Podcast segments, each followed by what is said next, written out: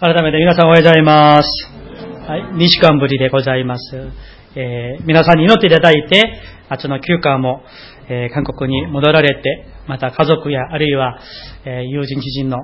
信徒や先生方にお会いして、また、えーいろいろね、あの、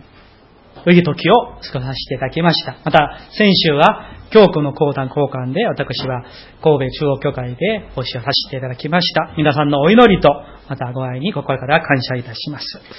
それではメッセージの前に、隣の方々と挨拶しましょうか。はい。よろしくお願いいたします。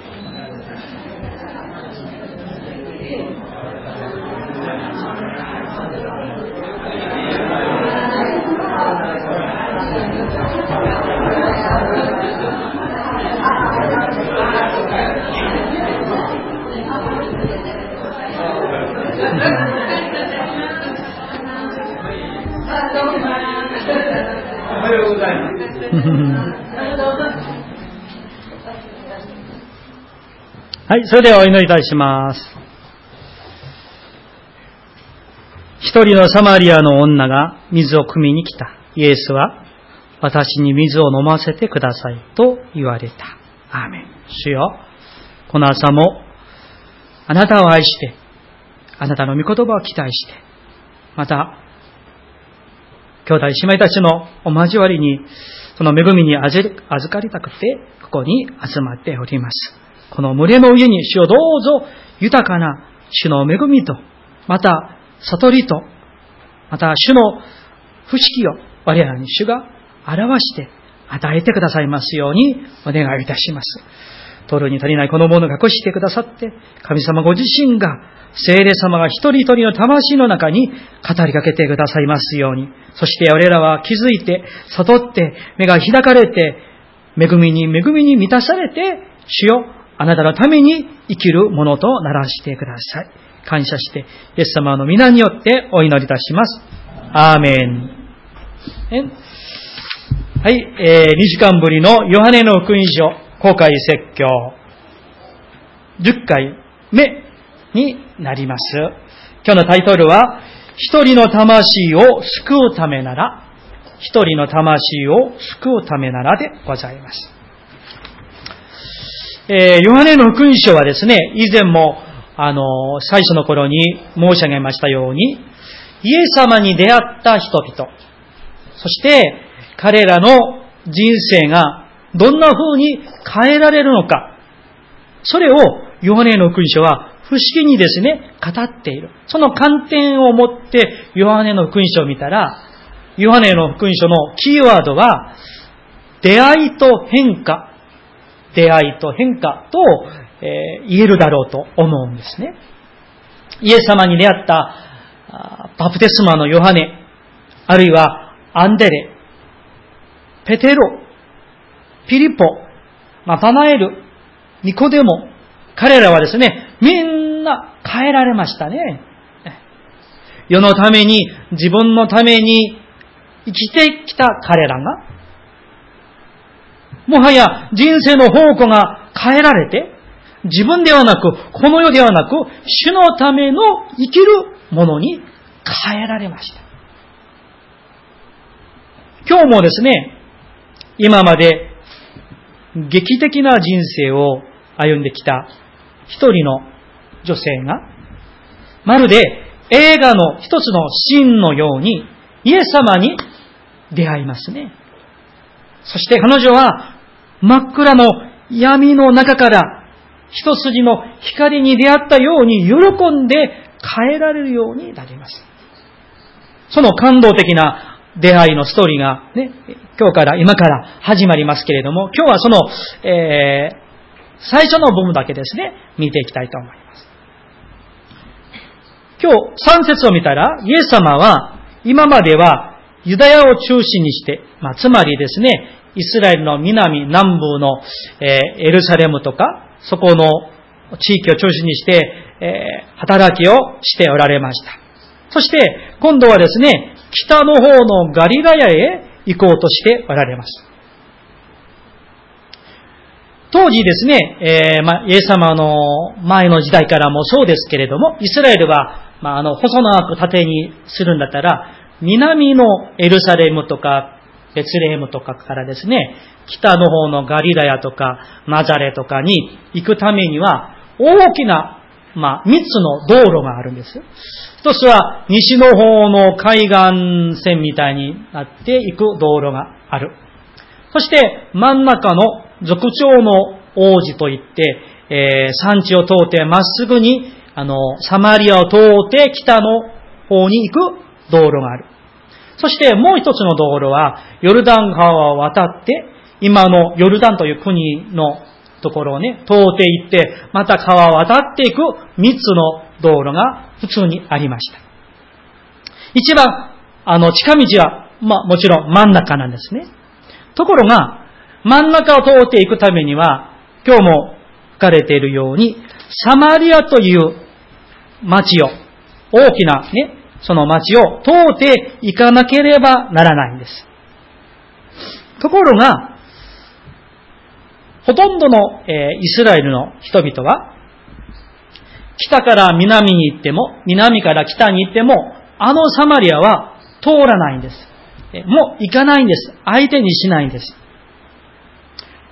それはですね、イスラエルの人々は、あの、サマリアの人々を罪人のように扱って、えー、もう相手にしない、えー、付き合いをしない、もうね、そういう、接することもしない、そういう、えー、風習がありました。それはですね、歴史的な理由があるわけなんですね。え、遡って、えー、BC8 世紀頃、あの、イスラエルとかエジプトとか、いわゆる今ね、中東地域の覇権を取っていたのは、アッシリアという国だったんですね。このアッシリアも、いよいよですね、イスラエルは、アフリカに行くにも、またヨーロッパに行くにも、とても、あの、交通の中心的な、あの、ところにありますから、みんなから狙われていたわけなんですよね。で、アッシリアはいよいよ、あの、イスラエルが南と、南のユダと北のイスラエルに分かれていたときに、まず北イスラエルを侵略して、そして植民地にしてしまいました。そして、当時のアッスル、アッシリアだけではなく、大体同じあの政策を持っていてですね、その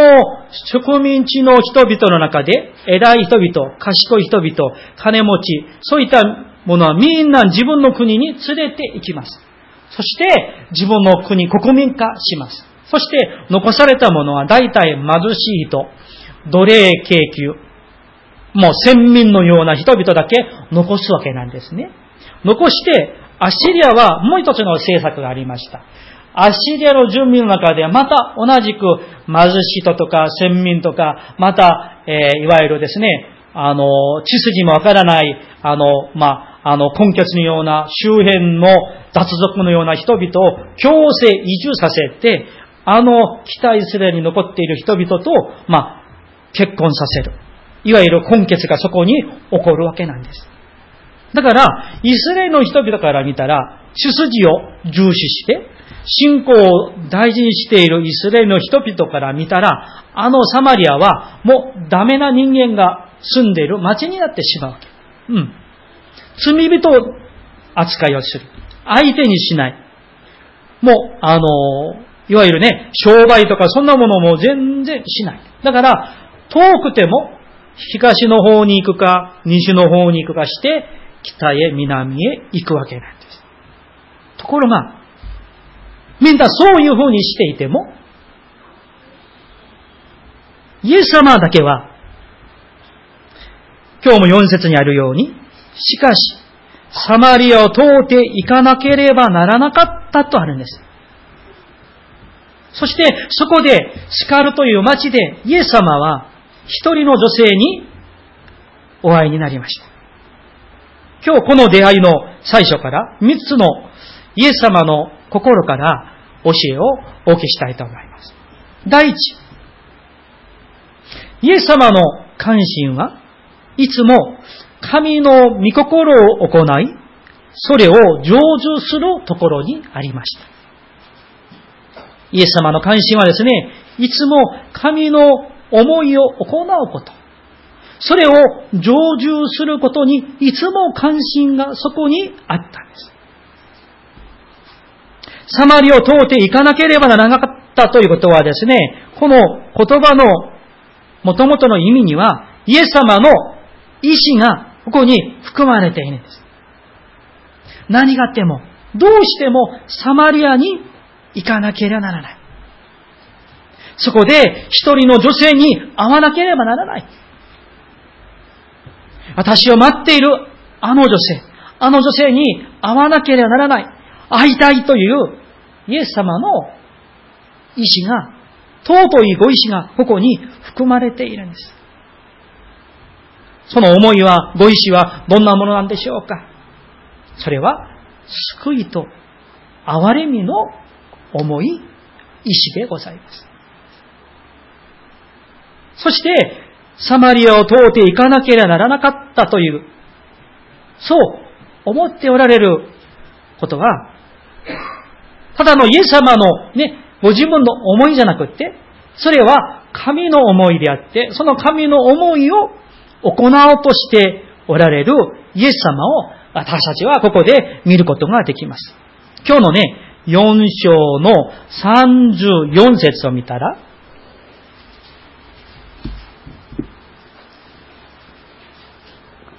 こういう言葉があります。イエスは彼らに言われた。私を使わした方の御心を行い、その見業を成し遂げることが私の食物ですとあります。これこそですね、イエス様が普段何を考えて何をしたいと思っておられるのかがはっきりとわかるんですね。つまり、サマリアを通って行かれること。そこで一人の女性に会うことこそ神の御心である。私はそれを行いたい。見業を成し遂げたいということなんです。つまり、簡単に申し上げまして、イエス様の関心はいつも神の思いを、神の心を行うことでした。今日のこのね、第4章においての神の思い、神の御心、イエス様がね、えー、成し遂げようとしておられたその神の御心は何でしょうか？皆さん。それは、このスカルの女性の救いであります。そしてまた、その女性を通して、あのスカル、あのね、サマリアにですね、福音が広がることではないでしょうか。これが神の御心です。そしてイエス様はそれを成し遂げようとしておられました。そのためならですね、人々が行かない道であっても、サマリを通って行かなければならないんだというイエス様の思いがここに含まれているんですね。皆さん、願わくは、このイエス様のこの思いを、イエス様のようなこの関心を私たちも習いたいですね。何をするにしても、いつも神の見心を先に考える。優先にしてですね。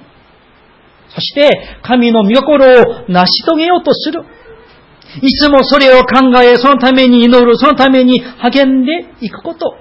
それが、イエス様の尊い習慣でした。イエス様のライフでした。人間であれるイエス様の清い習慣でした。ああ、この時は神様は何を願っておられるんだろうか。お父さんは何をしたら喜ばれるんだろうか？何が神の心にかなったものなんだろうか？この道が神に喜ばれる道なんだろうか？今ここで、この時に私が何をすれば神様に喜ばれるんだろうか？神を喜ばすことができるんだろうかということをいつも考え、教えていただいて、それを行い、その道を歩むことがイエス様の歩みでした。皆さん、私たちはいかがでしょうか？毎日の生活の中で、このような清い習慣をお持ちになっていただきたいんですね。今、天のお父様は私に、今の私に何を願っておられるんだろうか？今、何をもって主を喜ばすことができるんだろうか？何が神の心にかなった道なんだろうか。それをいつも考えていらっしゃいますか皆さん。そして、それをキャッチして行っていらっしゃいますかその道を歩んでいらっしゃいますかこれが大事なんです。信仰生活をしていく中で、いつも自分の思いで、自分の今までのやってきた通りで、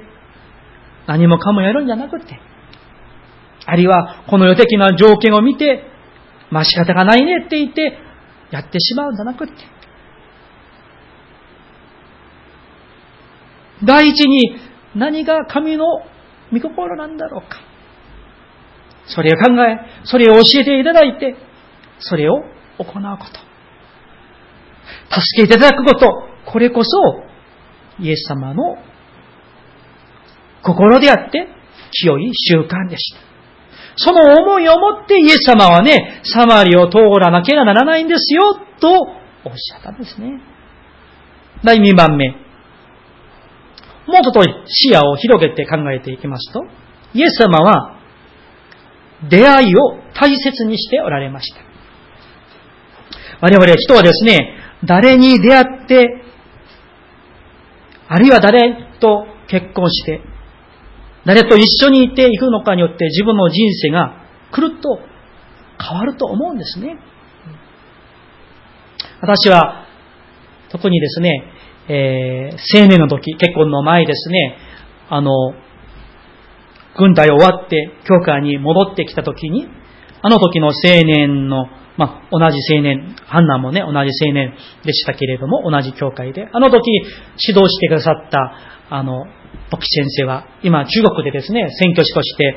ものすごく熱心に長い間ですね、働いておられますけれども、あの先生に出会って、あの、私のこの日本選挙の思いがですね、あの、まあ、強くなったというか、熱くなったというか、もう定まったんですね。うん。とても私の人生においておいては大事なお出会いでありました。ところが、イエス様は、一人の魂、一人の魂と出会うことをとても大切にしておられました。イエス様はですね、金持ちとか、あるいはですね、えー、偉い人との出会いを大切にして、貧しい人とか、病の人は、まあ、無視してですね、会おうとしなかった、ではありません。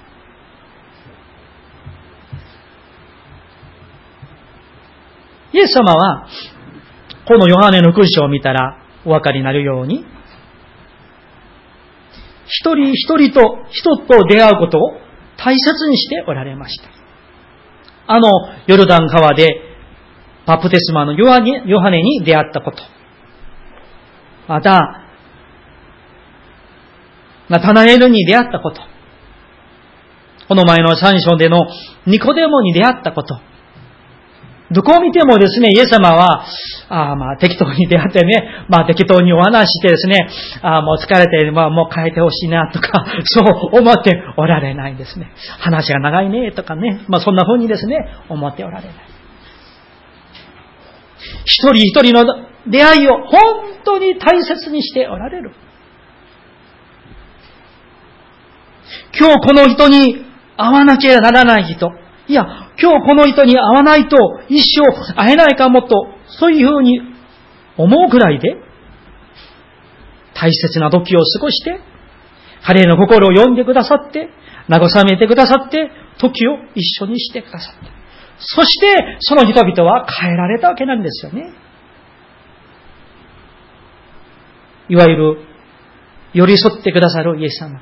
付き添ってくださる心の温かいイエス様の、そのお姿がここに書かれているんです。皆さん、イエス様のこのような心の温かいこの姿から、教会の真の姿を私たちは知ることができるんじゃないでしょうか。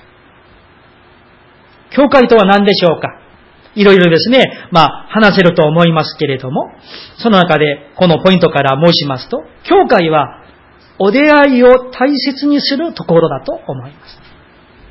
もちろん、神様とのお出会いが第一ですよ。まあ、それは当たり前のことですから、横に置いといて。それほど大事なことは、兄弟と姉妹とのお出会いなんです。兄弟と姉妹との出会いを大切にするところ、そこが実は教会なんです。皆さん、適当にあってもいいようなそういう人はいません。もし、今日、明谷教会のこの礼拝に初めて来た、ね、方がいらっしゃるならば、ね、もう本当にですね、心を込めて、話し合って、交わって、温かく接して、お話を聞いてあげて、耳を傾けて、寄り添うところ、喜んで受け入れるところ、そこが教会ではないでしょうか。えー、妙だに使わされてですね、毎年、洋教区の講談交換で回られてですね、いくつかの教会を、あの、回らさせていただいてですね、あの、えー、普段、礼拝には行けないでしょう。ね、礼拝に当然ここにおるわけですから、他の教会の礼拝には、えー、招いてくれない限りはいけないんですけれども、あの、いくつかの教会を回られて、大体雰囲気が分かってくるんですね。えー、まあ、講師ではないんですけれども、メッセージにして、しに行った牧師にすることだけ見てもですね、あ、この教会大体、あの、新しい人とか、あるいは京都さんにどういうふうに、あの、迎えるか、あの、こう見たらですね、あの、大体分かってくるんです。ねある教会はですね、本当にですね、誰もがですね、もう本当に、あの、温かくですね、もう挨拶して話をかけて、そうにする教会がある反面、ある教会はですね、えー、もう恋愛が終わったらね、もう、あの、煙をね、一瞬消えてですね、もう見えなくなる。なんだろうと思う。教会名は言いませんがね。まあそういうところがあるんです。さあ皆さん、今から例えですよ、考えてみてください。皆さんがクリスチャンじゃないです。全く初めて、生まれて初めてある教会に行き行きます。で、自分を育ってくれた一人しかいない。まあ、心に不安もあるでしょう。えー、教会がどんなところだろうと思ってですね、教会に行きました。ところがですね、行ってみたらですね、もうみんな、もう自分たちで忙しく、自分たちで喋っていてですね、挨拶してくれる人もなかなかほとんどいない。ある人はですね、険しい顔をしてでね、無口でですね、座っている。礼拝が終わってもですね、声をかけてくれる人もいないし、お茶いっぱいくれる人もいないしですね、そういう教会に皆さんが行ったとしならば、次回に次にまた行きたいでしょう。多分人間的には行きたくないかもしれない。もちろん、イエス様に出会うことが一番大事ですよ。でも、そのイエス様に出会うまでの、その入り口は私たちなんです。皆さんが一人お一人お一人が入り口なんです。教会なんです。実は皆さんお一人お一人が妙谷教会なんです。皆さんが普段人に接しているその姿が妙谷教会です。皆さんが普段兄弟姉妹と交わっているその交わり方が、言葉の近い方が、顔の表情が、妙谷教会なんです。それが一つになって、妙谷教会になるわけなんです。クリスチャンリサーチ機関の統計によりますと、初めて教会に来た人が、その教会に魅力を感じて惹かれて、2回、3回、4回続いて行きたいと思う要因の一つは、温かさ、親切さ。また、言葉では表しにくいなんだけど、何かの心に惹かれる何かがあの教会にはあるということ。もちろんそれが霊的なものでしょうけれども、そのまでには我々人間の愛と親切さ、温かさがあるんです。それですね、まあ、自動的に自然に生まれる、育つものではあります。イエス様のように、私たちは一人一人その魂と出会うことを大切にする。より親切にしてあげる。関心を持って話し合って、我々の言葉遣いに、顔の表情に愛に満たされて、喜びに満たされていて、愛を持って接すること。もちろんそのためにはですね、我々がまず神の愛によって満たされることが、まず大事なところでしょう。イエス様は、また詳しくはですね、まあ、来週に続きますけれども、わざわざサマリを通って行かれたんですよ。そこで、この名の知らない、いや、ね、本当にこのようなみんなから嫌がられる女性に出会ってくださった。そのお出会いを大切にしてくださった。それがイエス様の思いであって、教会の姿ではないでしょうか。三つ目。イエス様は一人の魂を救うために、止まらない、諦めないイエス様のパッション、情熱が実はここにあるんです。さあ、サマリを通っていかなければならなかったんですね。イエス様と弟子たち。暑いでしょう。喉は渇いています。歩きですからね。何十キロも歩いて歩いて行くんですよ。そして、町が近くになりました。で、このヤコブが掘ったあの井戸は町から離れているところにありました。そして、井戸を見つけてですね、えー、まあ、ちょうど12時頃、昼の12時頃、一番暑い時でした。井戸の傍らに腰を下ろして休憩しておられました。喉も渇いていて、多分疲れてね、いらっしゃるでしょう。ところがですね、よく考えてここに注目したことがあります。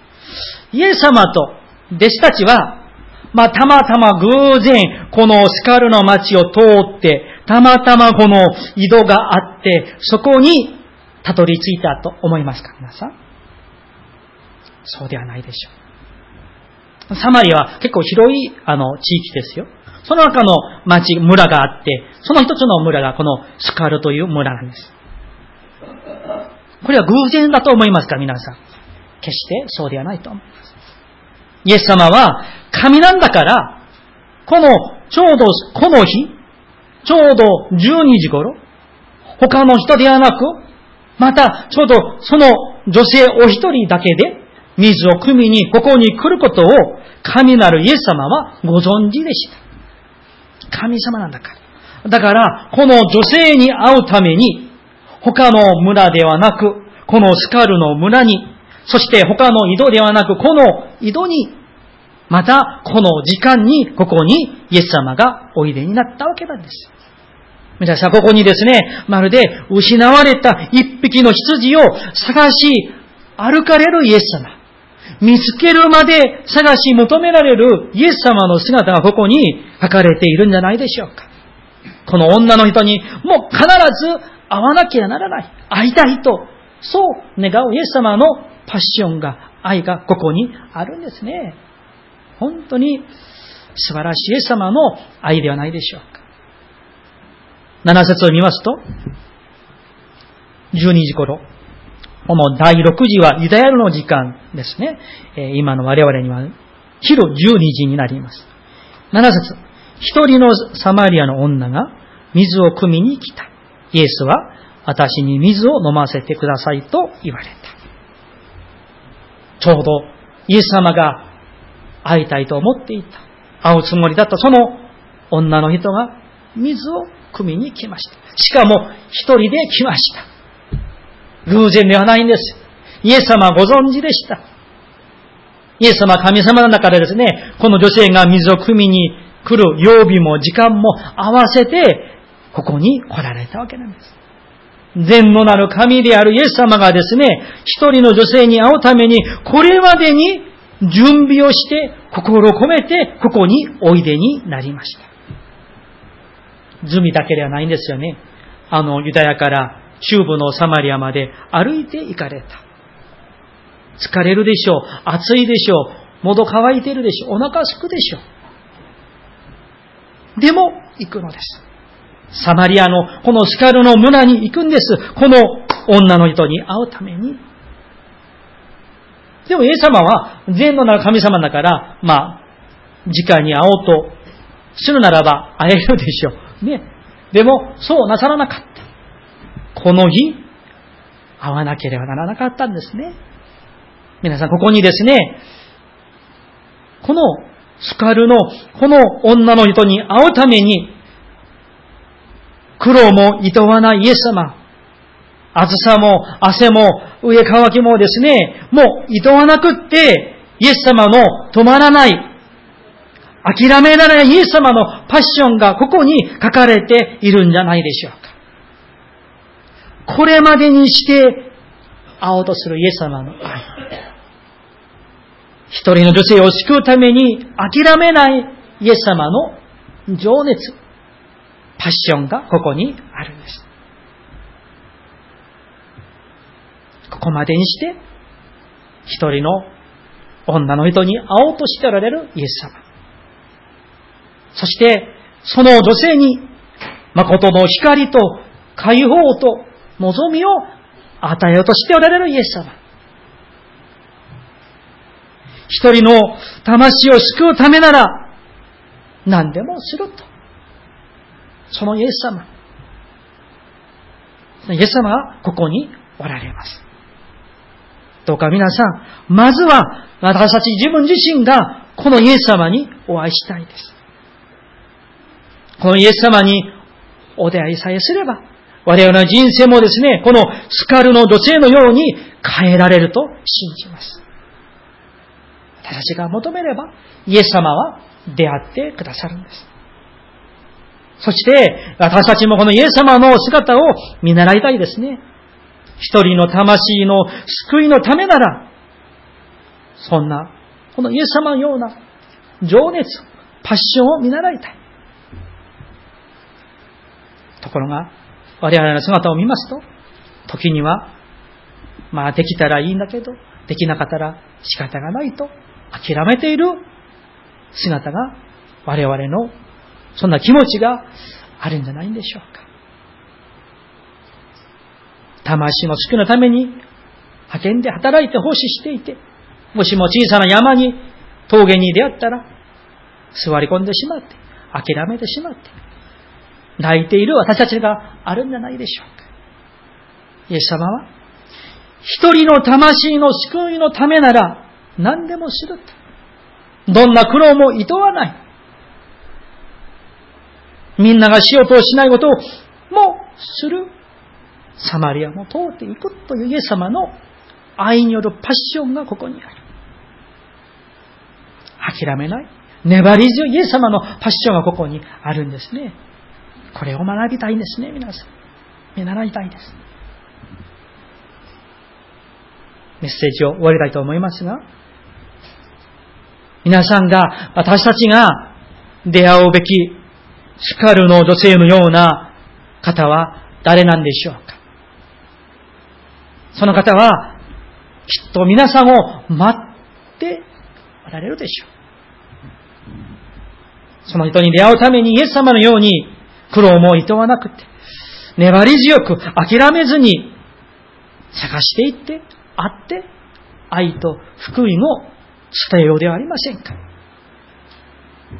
そして、まず私たち自分自身がそのイエス様に日々お出会いして、イエス様によって満たされるものでありたいと願っております。続きはまた来週にしましょう。お祈りいたします。